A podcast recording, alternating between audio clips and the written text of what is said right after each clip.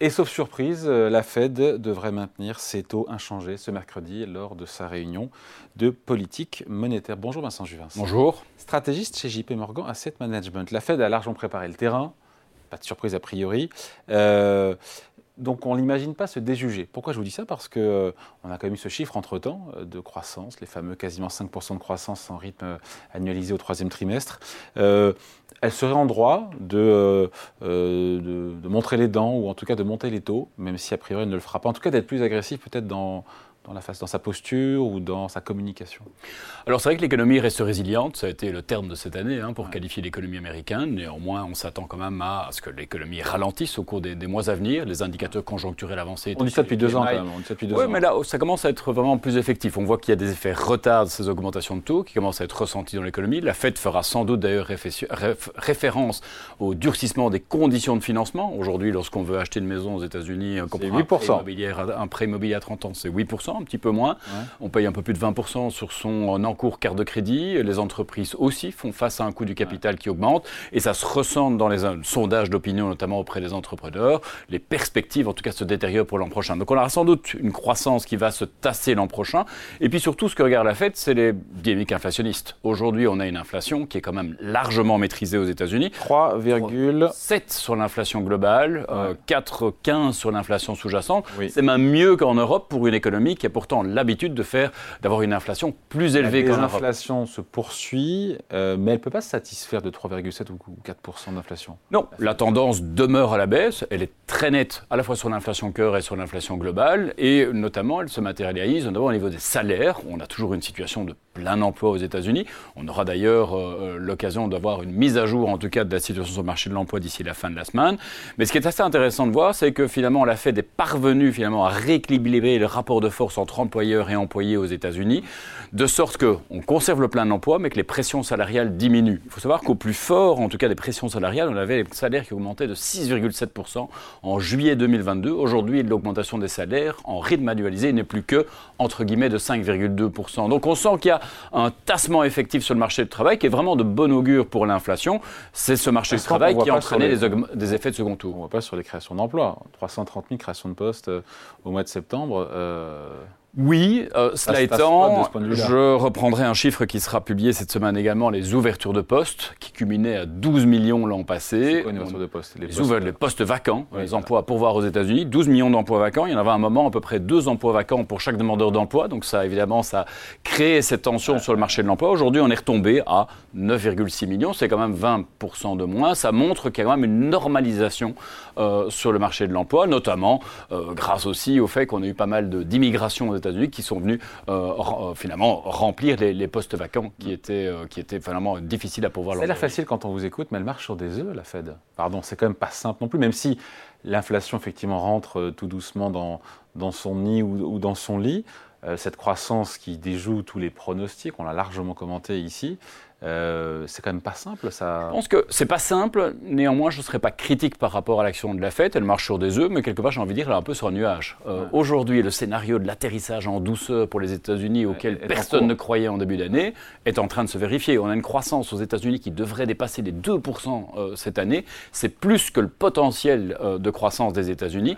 On a une inflation qui baisse et qui baisse rapidement. On a une situation de plein emploi. J'ai envie de dire, demander plus. sur des œufs dans le momentum là tout de suite, où effectivement, où le chiffre de croissance du troisième trimestre n'arrange pas ses affaires. Les créations de postes en septembre non plus. Derrière, c'est la dynamique inflationniste et c'est les perspectives euh, qui, euh, qui, pour moi, déterminent euh, la direction de la politique monétaire de la Fed. Aujourd'hui, il n'y a pas matière à changer de cap. Les marchés ne l'attendent pas d'ailleurs. Aujourd'hui, on peut estimer que le prochain mouvement de politique monétaire au niveau de la Fed, ce sera vraisemblablement quelque part l'an prochain une baisse de taux pour accompagner ce ralentissement de l'économie américaine. Une hausse de taux, notamment si les euh, data, les chiffres économiques étaient assez forts, une dernière hausse de taux au mois de décembre n'est pas, n'est pas totalement à écarter.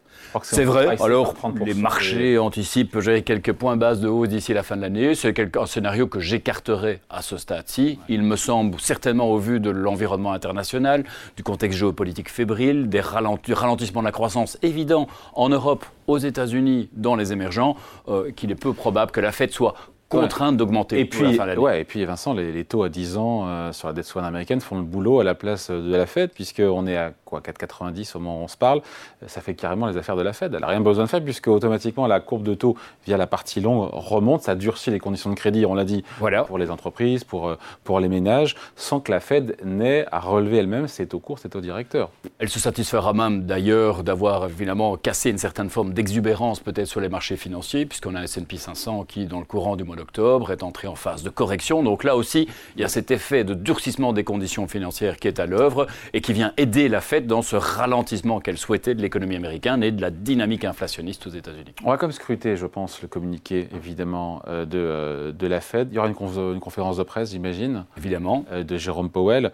On va la passer au peigne fin pour noter encore une fois les nuances sémantiques.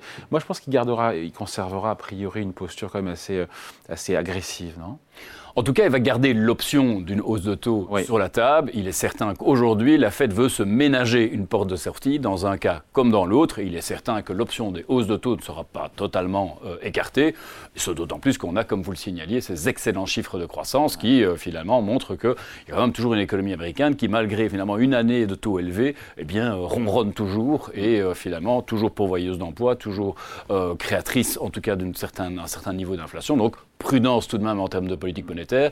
Job n'est pas tout à fait fini, mais en tout cas, il y a. Pour l'instant, le job est fait quand même. C'est vrai qu'on été tous très très critiques sur, euh, sur la Fed qui a démarré trop tard, qui a tapé très fort, etc. etc. Et au final, au final effectivement, euh, l'inflation, on est encore à 4%. Hein. je veux dire, passer de 4 à 2, c'est un disque que le plus dur reste à faire. Hein. Nous avons la perspective d'une inflation qui devrait vraisemblablement, d'ici la fin de l'an prochain, vraisemblablement retrouver le niveau de 2 à 2,5%, c'est-à-dire finalement à peu de choses près l'objectif de la Fed. C'est un phénomène qu'on devrait euh, observer en Europe également. Les chiffres d'inflation de ces derniers jours publiés en Europe viennent finalement nous conforter également dans cette idée. Je pense que le problème de l'hyperinflation auquel on a été confrontés ces 18 derniers mois est aujourd'hui clairement derrière nous. Cependant, le problème de désinflation, la période de désinflation qu'on a connue ces dernières dix années, est également révolue. On se dirige vraisemblablement au cours de la décennie à venir vers une inflation plus en ligne avec l'objectif des banques centrales, notamment parce que ce marché de l'emploi qu'on évoquait à l'instant devrait demeurer structurellement tendu. On est en pleine euh, période de départ à la retraite des baby-boomers dans les pays occidentaux, et donc on va avoir une, réellement une contrainte démographique sur ces marchés de l'emploi qui vont finalement entraîner des augmentations de salaire plus euh, structurelles de notre point de vue. Ce que les marchés attendent, ils ont toujours un temps d'avance, parfois trop de temps d'avance, c'est des baisses de taux. Euh, en début d'année, tout le monde en attendait quelque part. Euh, en 2023, ça n'arrivera pas. On a compris que ça n'arrivera pas non plus début 2024. Qu'est-ce qu'il est raisonnable d'attendre en termes de baisse de taux de la part de la Fed? Moi, je dis pas avant mi-2024 au mieux. Bien, je souscris assez bien à ce scénario. et quelque part, pour les marchés, c'est pas tellement important, ou en tout cas pour les investisseurs qui nous écoutent, les épargnants qui cherchent peut-être en cette fin d'année des solutions d'investissement. Je pense qu'on a aujourd'hui des taux qui ont vraisemblablement atteint leur point haut mm. en Europe et aux États-Unis. Donc je pense que pour les, les, investisseurs, c'est un bon point d'entrée sur certains pans de marché. Je pense au marché obligataire, par exemple. Euh, on, a quelque part l'assurance que durant la période de détention de ces obligations, est-ce que c'est mi-2024, est-ce que c'est début 2025, durant la période de détention de ces obligations, eh bien, on va avoir des gains en capitaux du fait de ces baisses de taux qui interviendront inévitablement, je vais prendre un peu de marge de précaution, dans les deux, trois prochaines années. Ah oui, là, il prend On est vraiment, euh, je dirais, un, bon point d'entrée. Je pense qu'on a vu qu'en France, aux États-Unis, euh, tout ce qui était compte à terme, tout ce qui était cash a été fortement plébiscité euh, du fait de cette remontée de taux au niveau des banques centrales. Je pense que c'est une erreur de se focaliser uniquement sur ces comptes à terme, sur ce cash. Aujourd'hui, il faut pouvoir, évidemment, loquer ces rendements élevés qui ont été finalement promulgués par les banques centrales en investissant en obligations, en investissant en crédit pour essayer d'assurer en tout cas de ces rendements sur les 3, 4, 5 prochaines années si possible. Voilà, il faut les détenir jusqu'au bout pour ne pas avoir risqué le taux. Et si jamais les taux euh, étaient amenés à descendre, eh ben, ces produits se seraient valorisés. Voilà, potentiellement doublement gagnant. On aurait le rendement plus des gains en capitaux. Donc j'ai envie de dire qu'à un horizon de 3, 4, 5 ans, euh, la maturité de la plupart des produits obligataires, euh, les investisseurs, les épargnants qui nous écoutent seront vraisemblablement gagnants. Merci beaucoup. Explication signée Vincent Juvins, stratégiste chez JP Morgan Asset Management. Merci à vous. Merci.